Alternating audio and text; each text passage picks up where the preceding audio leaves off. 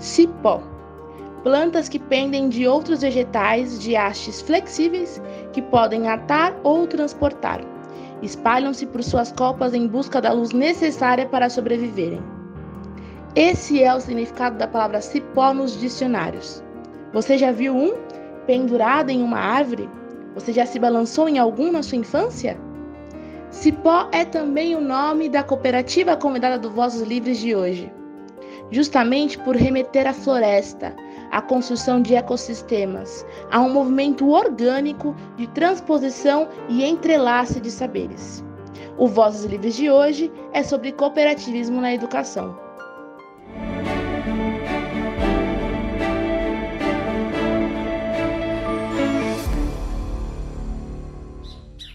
Boa alvorada, período vespertino, noturno ou boa insônia para você que não dorme com o governo Bolsonaro. Estamos diante de mais um ônibus solidário do Vozes Livres, saindo em direção hoje a um lugar que a gente não foi ainda.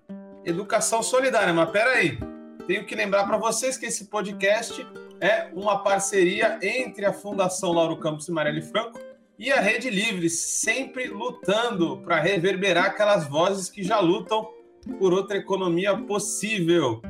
Então, já peço novamente, você solidário e solidária, você tem poder nas suas mãos, nas suas digitais.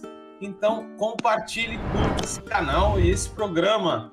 Mande para as pessoas próximas, para os seus amigos e também para os seus inimigos. Afinal, essa, esse compartilhamento é muito importante para que a gente sobreviva e continue aí difundindo o que precisa ser difundido. Essa resistência produtiva, criativa que a economia solidária e a agroecologia trazem. E vamos para os finalmente agora. Sem mais delongas, chegamos num papo que a gente não tinha chegado antes. Porque economia solidária, a gente às vezes, às vezes pensa que fala só sobre microeconomia, sobre atividade econômica aqui no bairro, aqui na esquina, mas não, economia solidária é uma forma de vida, uma lógica de vida diferente, é muito mais que isso.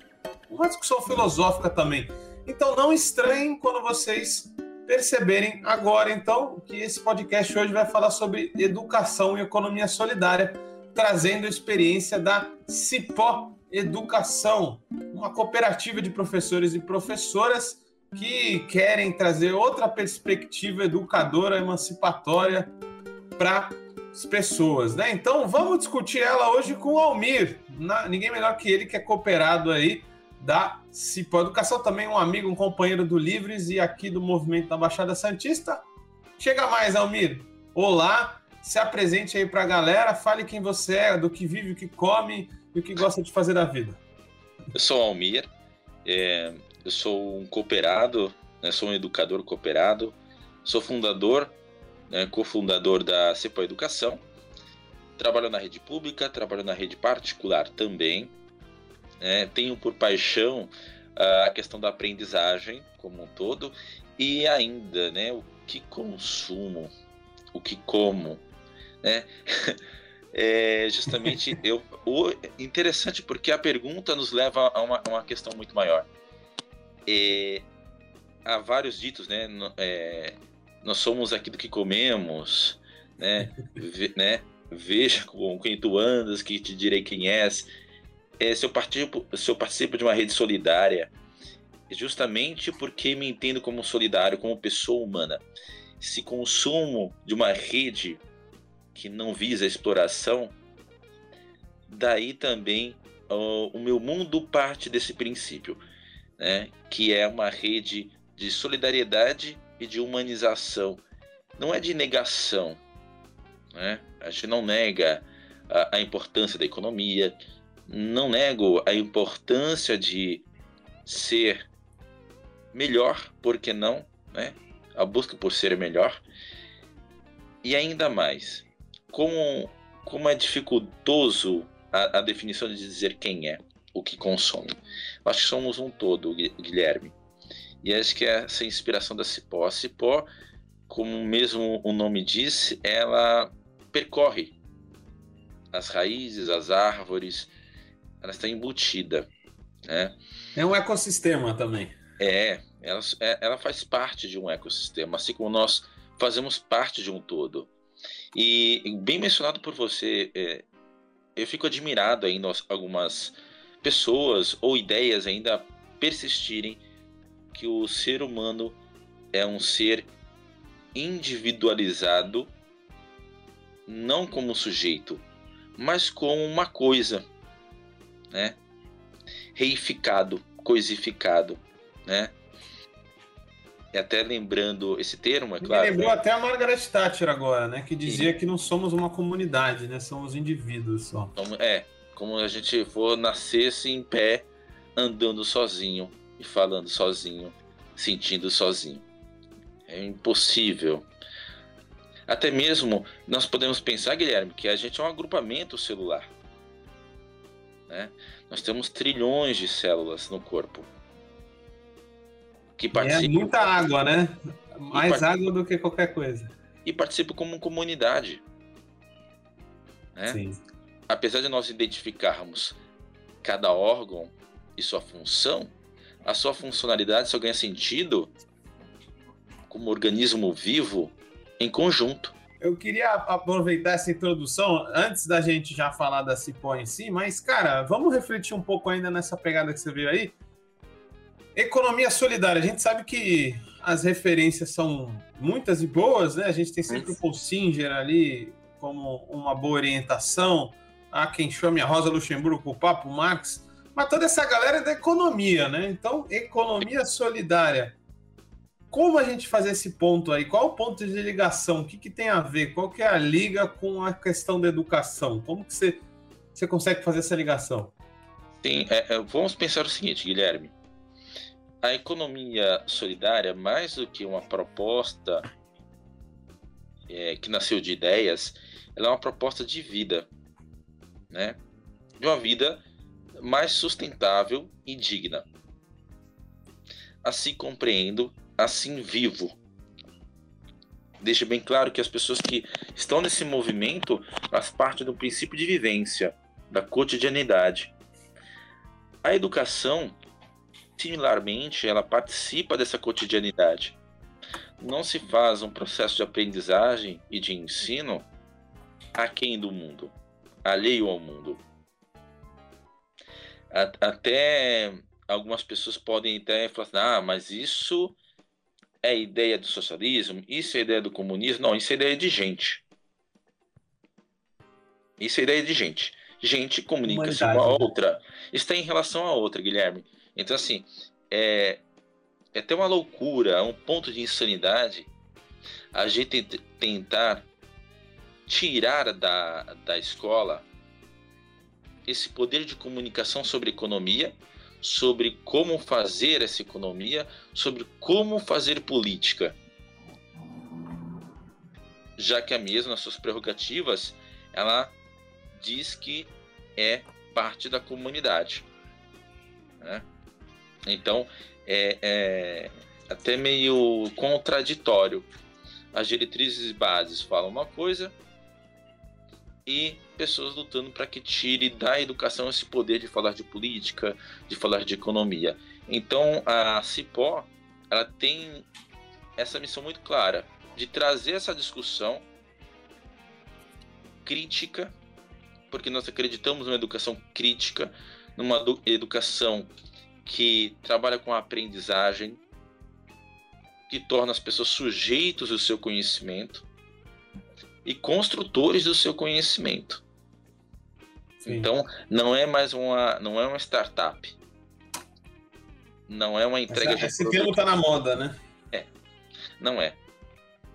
Então, justamente a, a nossa busca é isso, de tornar as escolas, de, de tocar essa, esses espaços de aprendizagem para que eles consigam ser autônomos, autogestionários, para que consigam é, fazer e construir seu currículo a partir de uma base comum e não dependa da venda pronta somente.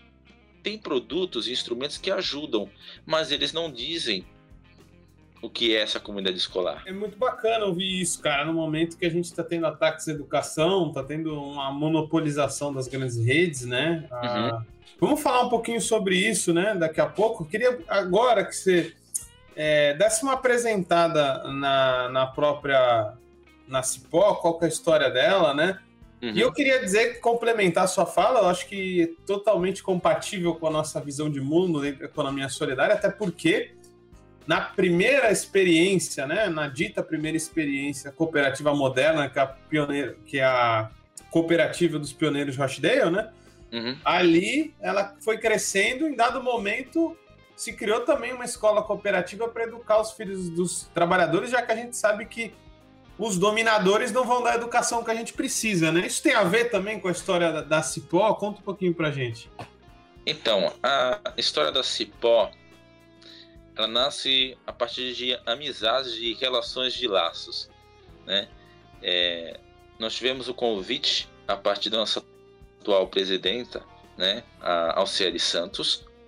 Grande E ela veio trazendo essa ideia para gente. Cada um já tinha seu nicho de educação. Uh, eu já conhecia os movimentos sociais. Ela estava engajada. Havia outros colegas engajados, né?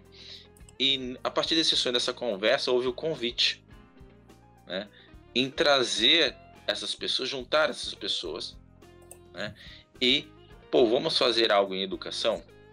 Vamos trabalhar juntos? Aí, mas não trabalhar de qualquer maneira. E esse que foi legal o convite. Trabalhar como uma cooperativa. E daí se unir, tá, pensando bem, tá, o que é uma cooperativa? Para quem não conhecia, foi uma novidade. Eu conhecia porque, na minha história, o meu engajamento veio a partir das comunidades eclesiais de base. Você vem da igreja, então, amigo? Você tem contato pela série, igreja. Da série. É o movimento fundador, né? O movimento fundador da economia solidária é a igreja, né, no Brasil. Sim. A partir das Caritas, aí houve todo um movimento né, de apoio. As comunidades eclesiais de base é, tinha essa conotação já social, de participação coletiva, né? Mas foi a primeira vez que eu participei de fato da fundação de uma cooperativa, né? É, e aí para mim foi muito familiar, porque dizia a mesma língua, né? Uma língua que vai ver essa a Cipó, ela criada nesse intuito, como nós não temos patrão, né? Todos os cooperados são donos, né? E todos os donos da cooperativa participam e trabalham não tem um fica olhando, mandando, né? É distribuição de funções e a partir dessas funções a gente vai conversando, trocando a, a nossa expertise, né? E, e é justamente essa ideia é, de que é possível uma nova relação de trabalho. Isso é o mais importante. É, é, muito homogêneo. É, eu lembro que eu fiquei fascinado quando você falou da primeira vez, a gente se encontrou, acho que a gente está falando na Unisantos uhum. e tal. Eu falei, caramba, uma cooperativa de educação. Mas aí, é muito homogêneo? Quantas pessoas tem? Como é que é? Ó, atualmente nós somos nove educadores, tá? É, nós trabalhamos tema homogêneo, né? Mas cada um trabalha dentro do seu do seu campo, da sua área de conhecimento, mas sempre relacionando, em, fazendo interlocução com o outro. É como se todas as áreas de conhecimento, ciências naturais, humanas, né, matemática, linguagens, conversassem entre si ao mesmo tempo, olhando o trabalho do outro, enriquecendo o trabalho do outro.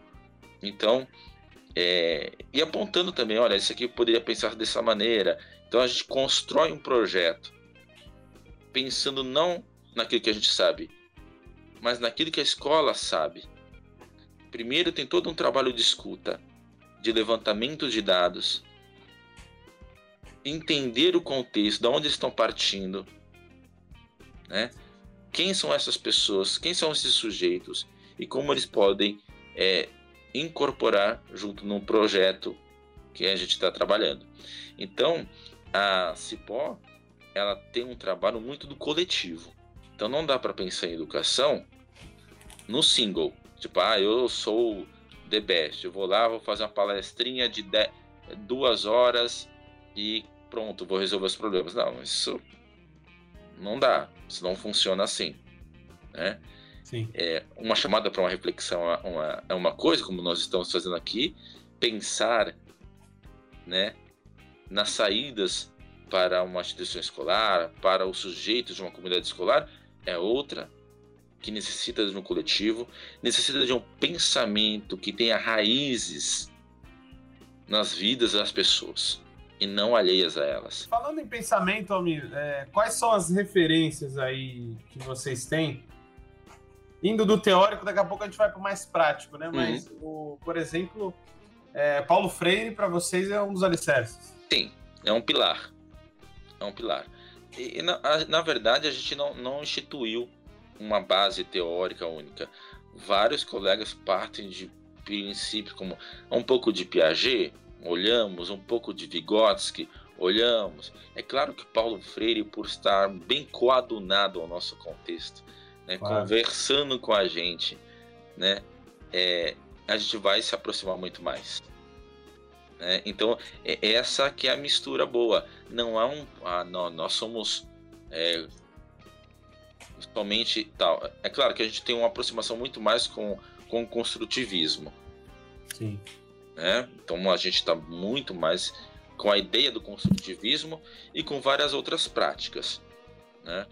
Porque cada membro vem trazendo a sua experiência. A gente não pode em nome de uma bandeira, diminuir o alcance das pessoas. Vai tem sido dolorido, tem sido, né? Os ataques dessa direita cada vez mais reacionária ao Paulo Freire e a importância dele como educador. Né?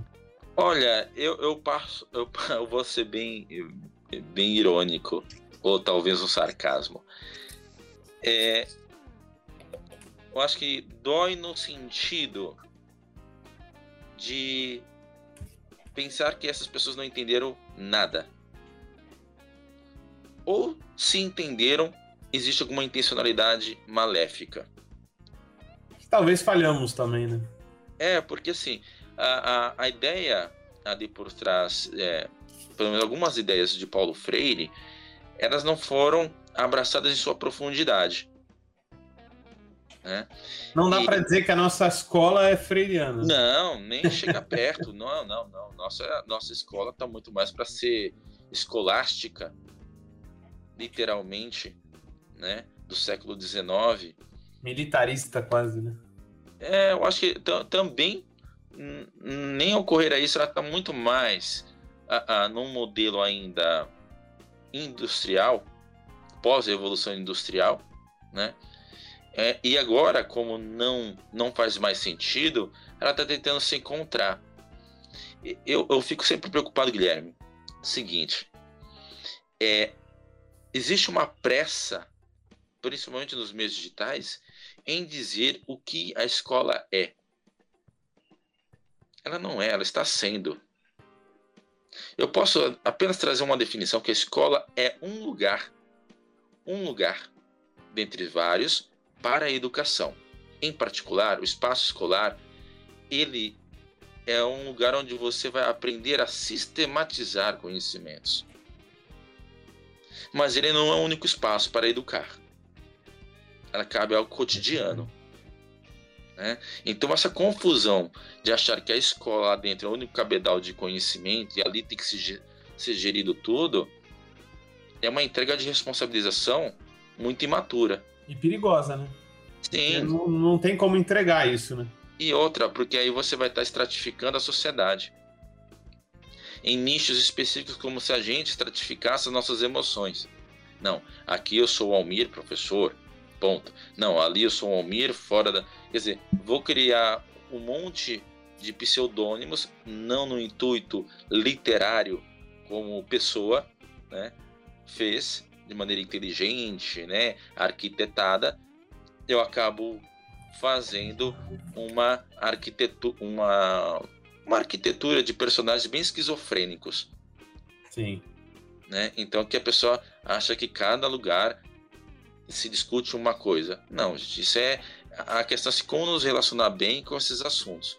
Como refletir de maneira graciosa, comprometida, ética em todos os espaços. Isso é ser educado, isso é ter educação. Maravilha.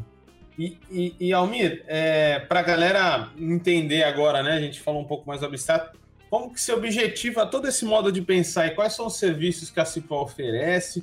Como que ela sobrevive, né, dessa forma ética nesse mercado do cão aí, né, que é o livre mercado, que eles dizem que é livre. Como é que é para educadores na luta aí com uma educação emancipadora estar tá sobrevivendo como cooperativa no mercado desse? Então, primeiro, não é fácil. Né? É, muitos dos contratos ou relações que se dão é pelo, pelos contatos pessoais dos próprios cooperados, que conhecem as instituições, escolas, conhecendo o nosso trabalho pessoal, primeiro pelas pessoas sujeitos, né? É, levam a nós alguns desafios de planejamento, construção de currículo, formação de professores, ou cursos para a estruturação básica dos sujeitos de uma comunidade escolar enquanto instituição. Então, por enquanto, nós estamos muito mais neste meio né, da formação da comunidade escolar. A formação de formadores, no caso. Assim, Isso, assim, e também na área de gestão, nós estamos tendo alguns trabalhos na área de currículo, né, pensando no novo ensino médio, a BNCC, então, a, a, e pensar também o seguinte: a, como cooperativa, nós vamos pensar também dentro do contexto da escola. Então, a gente não vende solução. Não vendemos solução. Não é um pacote, não é um Kinder Ovo que você compra lá e abre. Opa, tá aqui, né? Solução da Cipó, compre, R$ 1,99. Não. A gente vai ter que conversar, vai ter que construir, vai ter. Isso vai desde a ideia que se quer dessa escola, a ajuda que ela pede. Então a gente faz todo o processo de escuta, até mesmo a precificação, por exemplo, né? Como vai cobrir uh, os custos. Então a gente também vai entender o contexto para poder atender os sujeitos daquela comunidade escolar. Então não adianta uh, uh, eu seguir uma ordem de mercado, ah, não, porque o consultor ele tem que ganhar X horas e eu vou cobrar X horas independente de quem seja. Não, você está fora de contexto. Você está limitando, você está limitando aonde atingir. E aí você torna o que novamente um, um, serviço que era para ser solidário transforma é, é, em um produto hipercapitalizado. Certeza. E, e isso é um desafio, né? Porque temos que pagar as contas, né? A gente sabe Sim. que tá na, como cooperativa é custoso. Uhum. Ah, e aí a gente tem lá fora um. De fato, a gente tem uma crítica à educação e eu acho que tem muita coisa a se criticar, mas tem um outro modelo ainda sendo colocado agora que é de uma educação hipermercantilizada, né? A gente está vendo um ataque muito grande, né? De principalmente de grupos financeiros, educação, ensino pasteurizado, como que você, como que a Cipó avalia isso? Como agir nesse contexto, né? Porque é tudo muito controverso, contraditório, né? Se você tem visto agora em Santos tem, tem várias escolas sendo compradas por aí. Como que vocês estão vendo isso? Como que se movimentar nisso tudo? Então, a gente tem que entender que tem, tem coisas separadas aí, né? Tem, tem compreensões separadas. Primeiro, é difícil dizer algo sobre o mercado e como funcionar uma escola se a gente está dentro do movimento né, histórico. Então a gente não tem a visão do todo ainda para fazer uma avaliação decente ou ética, porque depende muito das situações das escolas. Tem muita escola que está sendo comprada porque a situação econômica dela né, chega a um, um limite e ela é incorporada ou o dono vende, porque a escola particular parte de outro contexto diferente da escola pública. Né? Ah, é, eu tava me referindo mais até o contexto da, da privada, né? Que tende a ficar mais complicado também. Né? Vai ficar complicado porque você tem que, como nós sabemos, Guilherme, uh, não, como as escolas não são um, uma empresa cooperada, ela parte do princípio de sustentabilidade a partir do capital, que tem uns, um custo muito grande enquanto pessoal, atender algumas demandas do público alvo deles, né? que às vezes não faria sentido né, no, no, no sistema escolar, mas para atender aquele público faz isso tem um custo muito grande. Né? Então é delicado demais porque a gente de, de, teria que olhar para cada escola, escutar e entender o contexto para dizer algo realmente que vale a pena ser ouvido. Então, como que eu saio dessa, né? Eu faria o seguinte, Guilherme, teríamos que verificar o contexto, exemplo aqui da Baixada. O que está acontecendo com essas escolas? Por que elas estão sendo incorporadas? Né? É só uma questão de mercado ou existe algo por trás?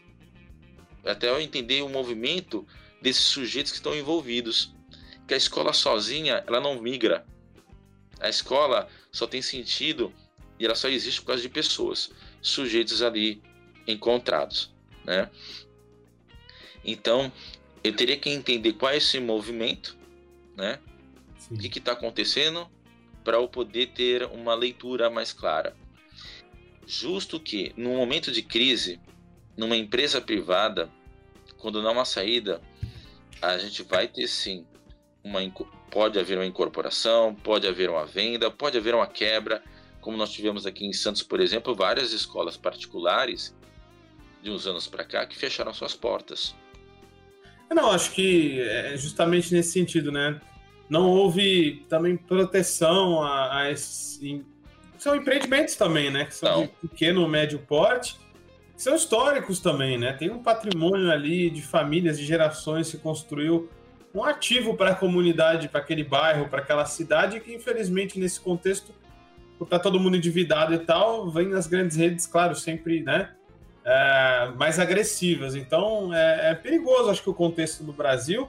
Mas, enfim, há espaço também para a gente agir enquanto cooperativa, né? Enquanto. Tem, Guilherme, temos que entender o seguinte: culturalmente, a gestão cultural, tanto dos empreendimentos quanto da escola em geral, é, a gente está. Isso é histórico. Eu, eu, eu vejo muito claramente que não temos a cultura da preparação mas sim da consequência, reativos é a algo que aconteceu. Então eu não me preparo, eu reajo. A, a discussão, por exemplo, do ensino médio já está ocorrendo já faz alguns, pelo menos duas décadas, né? Temos que mudar, vamos lá e, e, e põe o PCN e põe é, BNCC e vai ali, vai aqui, né? Tem todo um caminho que andou percorrendo chega um momento que começa a acontecer algumas coisas. E as pessoas começam a reagir como se nunca tivesse é, a, feito algum movimento. Não fosse é, uma demanda nova, né? É, não foi. Já foi chamado.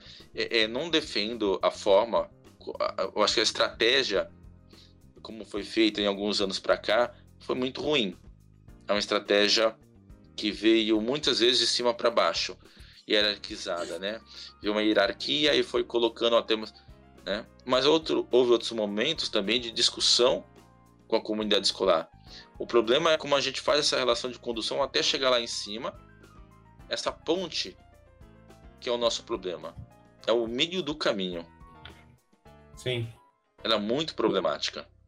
E, e, como vocês têm visto a educação como um todo, né? O que vocês veem como ponto nevrálgico aí para ser mudado? Ah, é como, como eu falei, né? Eu não sou do meio, mas a gente olha ainda a, a sala de aula é uma coisa que não te chama, né? Uma coisa que aquelas é, corredores enfileirados, o professor lá na frente, como que vocês veem? Parece que às vezes tem que é, botar a bomba ali, destruir, construir de novo é muita coisa para ser mudado, amigo. O que, que você avalia? Bom, Guilherme, penso o seguinte: que para mudar a escola é preciso, é preciso e necessário que os sujeitos mudem. Se não, eu posso colocar todo mundo em círculo, uh, posso colocar todo mundo na natureza, posso colocar em escolas undergrounds, em escolas biotécnicas, high-techs, agroecológica, plantando. Se não mudar a mente das pessoas, elas entenderem que todas são responsáveis pelo processo educacional, nada adianta. Porque um trabalho pode tolher o outro. Por exemplo, muito simples. Você está lá, o professor faz todo um trabalho ético, a, a escola forma o professor, tará, tará, mas não atinge a equipe da operacional da escola, da limpeza, da cozinha, não senta com eles, não sabemos quais são os seus nomes, não sei quais são as suas necessidades. Quando ele vê um jovem fazendo uma traquinagem, ele não consegue abordar de maneira efetiva e afetiva, porque não participou de todo o processo de construção. Não é um diploma que vai determinar que eu sou um bom ou mau educador, isso é um instrumento que nos ajuda. É um aparato, né? Um apoio. Mas saber falar, saber trazer a pessoa para ti e ajudá-la a enxergar aquilo que é vital, aquilo que é necessário para a vida, isso demanda entrega, isso demanda educação, né, uma retroeducação, né, voltar para a educação para si e toda a comunidade escolar. É só você lembrar. Quem tem uma memória afetiva boa de avô, avó, ou um tio mais velho que falava com todo aquele jeito, você entendia. Você fazia uma besteira e ele fazia: Olha, filho, vem aqui. Tá vendo isso? Isso é ser educador. Né? Sim. Isso é ser educador. De maneira mais ampla. De maneira específica, em conhecimentos específicos, claro, aí tem um professor. Então, assim, a, a gente precisa começar a pensar como um todo. E, e, você vê com reforma do ensino médio, com o desinvestimento que está acontecendo, a gente teve ataques é, aí aos fundos públicos que iam para a educação básica também.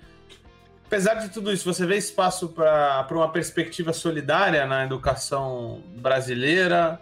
É, como que você vê essa questão, Almir? Porque, de fato, está tudo em disputa, né? A gente precisa colocar o nosso projeto também. Guilherme, se existe espaço, existe. Se a gente. Ó, vou fazer até um trocadilho. Se a gente existe, já temos esse espaço, já quer dizer que. O espaço portas... existe. É. É uma lógica.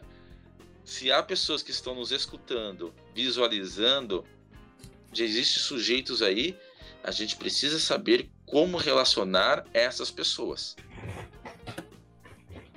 Esse é, eu acho que é, é, talvez o maior gargalo de da gente que trabalha com movimentos, tanto sociais, movimentos de engajamento, é a nossa. A, eu vou ser bem duro agora, me desculpem a quem eu ferir, mas ainda a gente não sabe relacionar as ações. A gente fica pipocando para lá e para cá. Agora que nós começamos com a junção do Fórum de Economia Solidária, né, os fóruns que estão nascendo estão juntando essas pessoas de alguns anos para cá, né, que agora a gente está começando a fazer ações mais coletivas.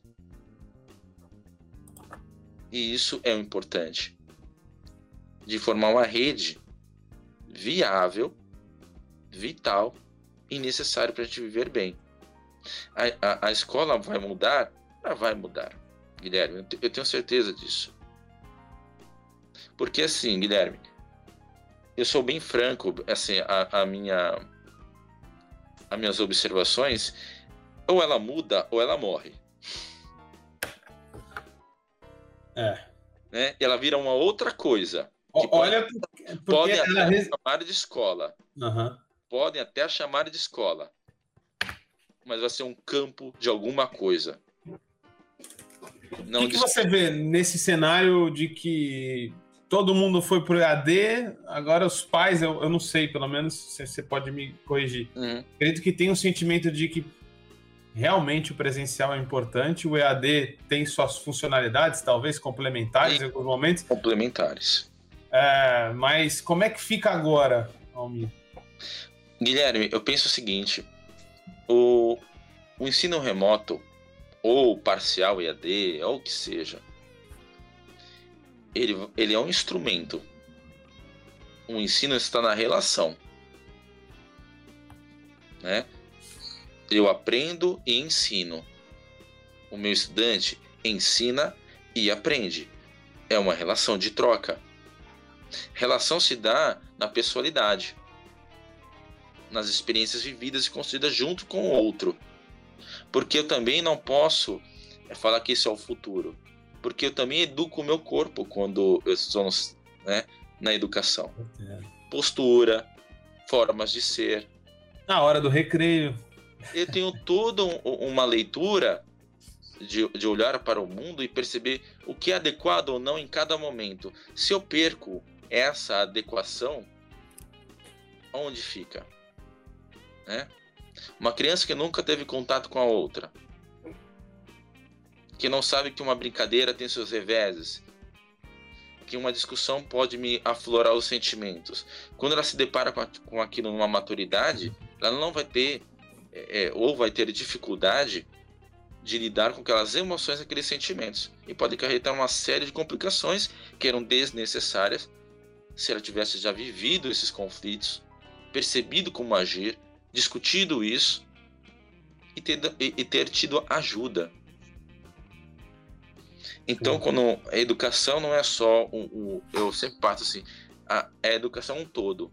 O Almir não existe sem o corpo dele, sem a mente dele e vice-versa. Eu nunca encontrei uma mente sem corpo. e quando a gente encontra um corpo sem mente, a gente não fala que é uma pessoa. Me lembra até uma frase do Galeano, né? Ah, às vezes, quem é muito acadêmico ou científico é uma cabeça que rola, e tem que ter medo das cabeças que rolam. Sim. E, e é, é, o louco é isso, né? Algumas pessoas é, desassociam a escola do ambiente da vida. E a escola fica parecendo um ET na comunidade escolar. E não faz pouco tempo, né, que se fala isso, né? Não, não, não faz, não pouco, faz tempo. pouco tempo. Isso, gente, já tem, temos escrita de, desde o século passado. Você falou século XVIII, né? É por aí, século XIX. É, parece que a coisa se mantém.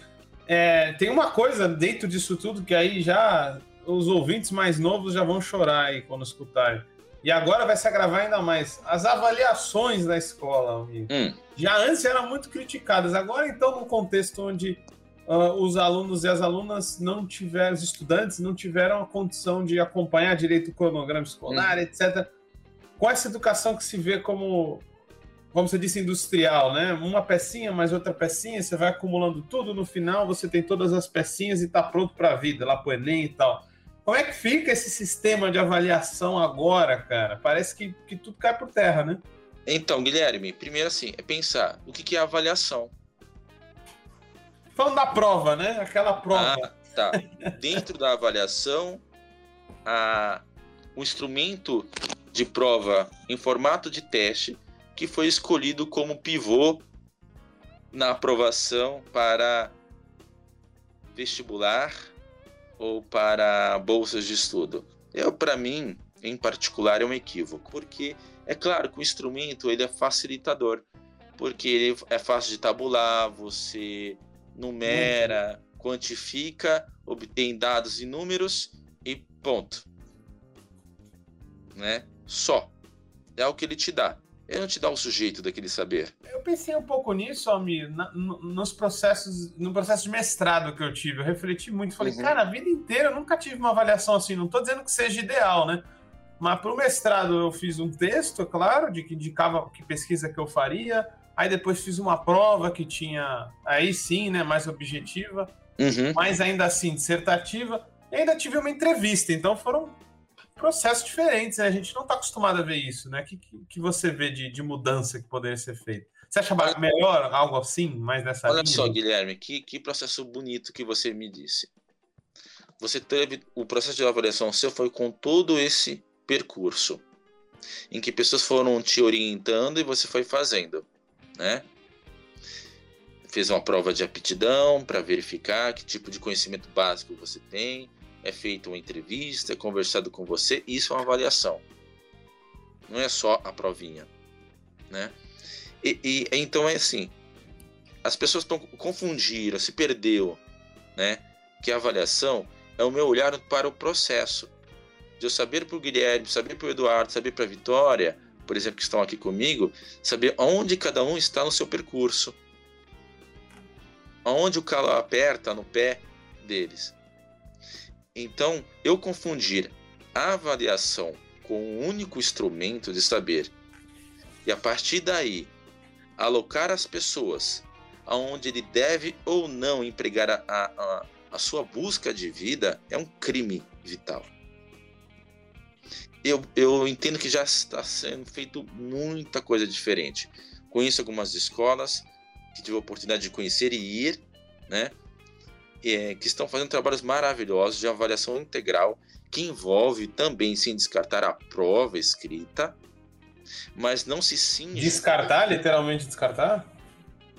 Não, não, não descarta. Não descarta. Não descarta a prova Eu acho ela importante, só não pode ser o único. Ela é um né? instrumento. Ela é um instrumento, ponto. Mas ela não pode ser o pivô. Né? Ela não pode ser o pivô. Eu não posso fazer dela a etapa final somente. Ela pode, eu posso fazer uma avaliação no meio, no início, eu posso fazer um, um teste, eu posso.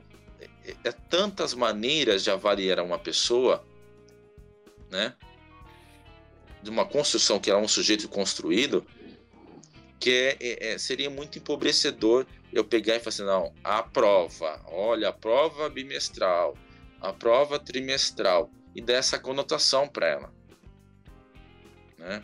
É, é, eu vejo ainda como um, um, acerto ainda que está sendo feito em algumas escolas, elas estão é, deixando de colocar ah, notas altas nesse tipo de instrumento para tirar esse peso e colocando, distribuindo isso em outras formas de ser e agir. É, tamo, já estamos vendo transformações, então, né? Já. E, já. nos outros países já está mais avançado? Você acha ou varia muito ainda? Eu não conheço especificamente o contexto, mas Uma eu posso. coisa, fazer... ô, ô, Ami, só. Desculpa uhum. te cortar. Mas o que eu achei muito incrível é que a gente, por exemplo, a gente vê a Alemanha como a top da top da top, né? E aí eles têm um índice de analfabetismo gigantesco lá, né? Por causa que tem Sim, eu uma vi escola também. super verticalizada, né? É, então, aí a gente tem que pensar o seguinte. É, o Brasil é icônico. Ele é singular. Eu acho que a gente tem que começar a construir nossos próprios parâmetros, aonde nós queremos chegar com nós mesmos, e não a partir de índices externos que não fazem nenhum sentido. A gente pode até dialogar para encontrar uma semelhança, uma proximidade. Mas, exemplo, aqui na Finlândia, gente, não tem cabimento. Não tem cabimento. diferentes, né? Totalmente diferente, linguisticamente, jeito, lógica, porque a gente tem uma lógica de pensar. A gente tem uma lógica de agir. E é isso que a gente tem que entender. Encontrar os nossos passos. É como uma dança, encontrar o nosso ritmo. Quando a gente encontrar o nosso ritmo e perceber que o nosso par não está lá fora, mas aqui dentro, tanto quanto o sujeito, quanto qual outro que está compartilhando com você o conhecimento e a vida, aí acho que a gente faz um bailado bem bacana. Do contrário, a gente vai ficar dançando, sabe, ao vento. Também acho que é, que é na dança que a gente se encontra na harmonia de corpos e, e, e cérebros, né? Uhum. Elmir, eu, a gente está se encaminhando para o final, e aí a parte mais cabulosa agora, vou voltar a perguntar daqui a pouquinho mais sobre a Cipal, mas eu queria uhum. perguntar se você vê, então, desse retorno, né? Inevitavelmente, a, as aulas, a gente vai continuar lutando para que todos estejam imunizados, para que as aulas voltem, mas o fato é que elas já estão voltando. Como que você acha que vai ser esse retorno? Uh, como você vê essa questão de muita gente ter perdido, muitos estudantes terem perdido muito conteúdo? Como que te, teria que ser esse retorno, né? Não pode ser mais do mesmo, né? Não pode querer agora colocar tudo apertado num ano, tudo que as pessoas perderam. Momento aí para discutir profundamente educação, não temos? Temos. Eu acho assim, Guilherme, eu estou voltando com as escolas públicas agora, né? Daqui a pouco estarei numa escola pública. Uh, voltei na escola particular, eu estou. É, aproveita bem, e fala pra gente um pouco dessa realidade né, da pública. Né? É, existe um movimento de escuta. As pessoas estão tentando de fato, estão sentando preocupadas mesmo alguns com resistência, existe uma preocupação, existe um movimento. Isso é importante falar. Tá, há muitos professores, professoras, diretores de escola que estão trabalhando no final de semana, sábado, domingo, para ir nas escolas, aprontar tudinho, é, é deixar uma boa acolhida para haver primeiramente uma escuta. Se há uma previsibilidade, Guilherme, não sabemos. É tudo muito novo. Eu acho que o que a gente tem que disponibilizar agora é o cuidado com o outro. Né? Ao perceber que não vai dar certo, é sinalizar isso com muita tranquilidade. Se for possível, de uma maneira não belicosa, né? porque a questão da comunicação está sendo um problema nas redes sociais, nas redes digitais. Isso me preocupa bastante, a maneira como os nós, nós estamos nos comunicando nas mídias sociais. Precisamos nos desarmar um pouco, né? Sim, porque precisa estar legal, tem um problema, o problema está aqui, é o sistema tá. A partir daqui, quem a gente vai escutar, como a gente vai fazer, porque a gente está no meio dele, né? A gente está no meio desse, dessa discussão belicosa, como se fossem tiros, a gente não pode parar no meio. Não. Não, a gente vai o quê? É, é como uma guerra de trincheira, a gente vai ficar lá dentro pensando quando o inimigo vai voltar. Ninguém sai do lugar, com medo de cair. E a escola pública nisso tem mais problemas que todas, talvez. Tem um amigo meu aqui, ele, é do estado. Você é do estado ou do município? Do estado. Ele tem dito que o professor quase não, não, tem papel mais, né? Tá tendo muitos vídeos, é uma gestão, né, que tá acontecendo. Sim. Você concorda Sim. também com essa visão? Ele é, tem um papel. Agora ele tem que descobrir qual é o papel dele nessa gestão. Questionar. Eu acho que o princípio não é só resistência, é chegar perto e falar, tá, o que, que eu faço com isso? Aonde estou nisso? É, porque é preciso se posicionar, Guilherme. É aí que a gente vai fazer a diferença como sujeito crítico sujeito pensante. Eu preciso adotar uma linguagem e fazer a pergunta certa. Aonde estou nisso? Como é que eu posso fazer nisso? E juntar aqueles que estão em acorde com você e fazer esse papel. Né?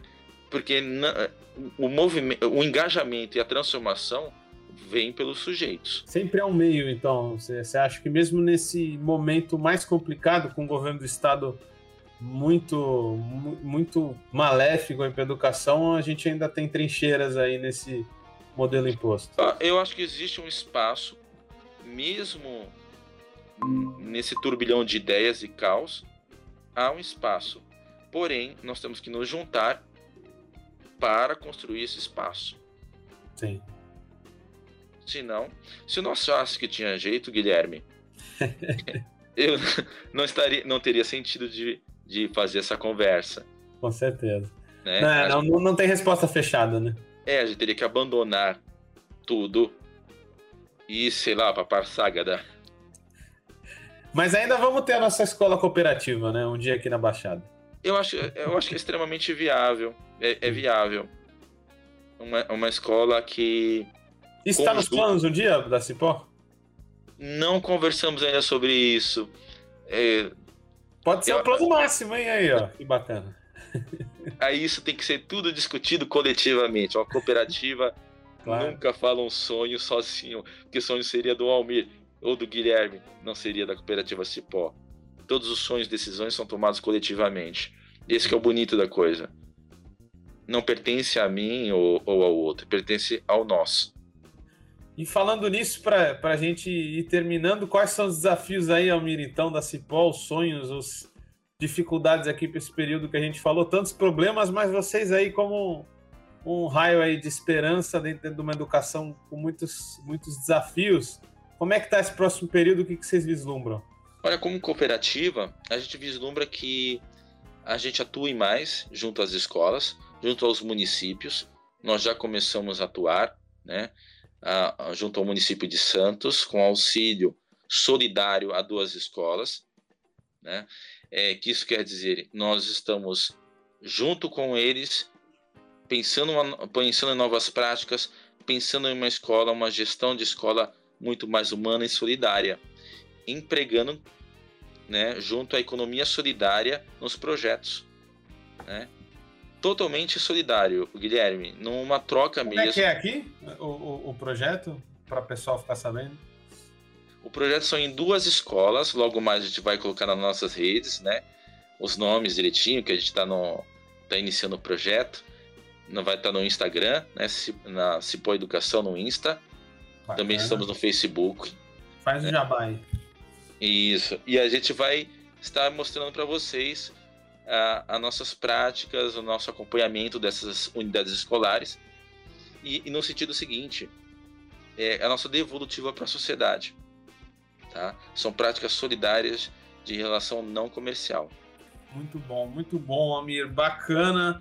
Espero que vocês cresçam muito e que a gente bote cada vez mais para cima esse movimento de economia solidária dentro do Fórum da Baixada Santista, é, dentro desses movimentos que a gente constrói com tanto afinco. A gente aqui, claro, numa questão mais comercial, uma de comércio uhum. justo, junto com os agricultores, consumidores, vocês aí na educação. Muito bacana te receber. Queria que você desse aí só uma mensagem aí para os nossos ouvintes solidários para fechar sua participação. Eu acho que a minha fala vai ficar no seguinte, que é possível transformar. Temos que acreditar, porque se não acreditarmos, não é possível viver, gente. Ah, e a transformação não está no sujeito do Guilherme, que é, é ativista, no Eduardo, na Vitória, na Sona Livres, na Cipo Educação, está em todos os sujeitos. Todos nós podemos sim, de alguma maneira, transformar. Um bocadinho, mas a gente consegue sim. Muito bacana, não é para personalizar, mas eu vou chamar o Amir de novo, ele é o meu Dalai Lama. Depois dessa aqui, muita reflexão, uma cabeça pensante aí. Muito bom, Amir. Obrigado por estar com a gente. E a gente agradece aí todos os bastidores, todo mundo que possibilitou mais esse Vozes Livres, você solidária e solidária que nos escutou, viram? Educação solidária também é possível. Continua apoiando, compartilhando, curtindo o nosso canal. Abraço solidário e até a próxima, na semana que vem. Abraço solidários.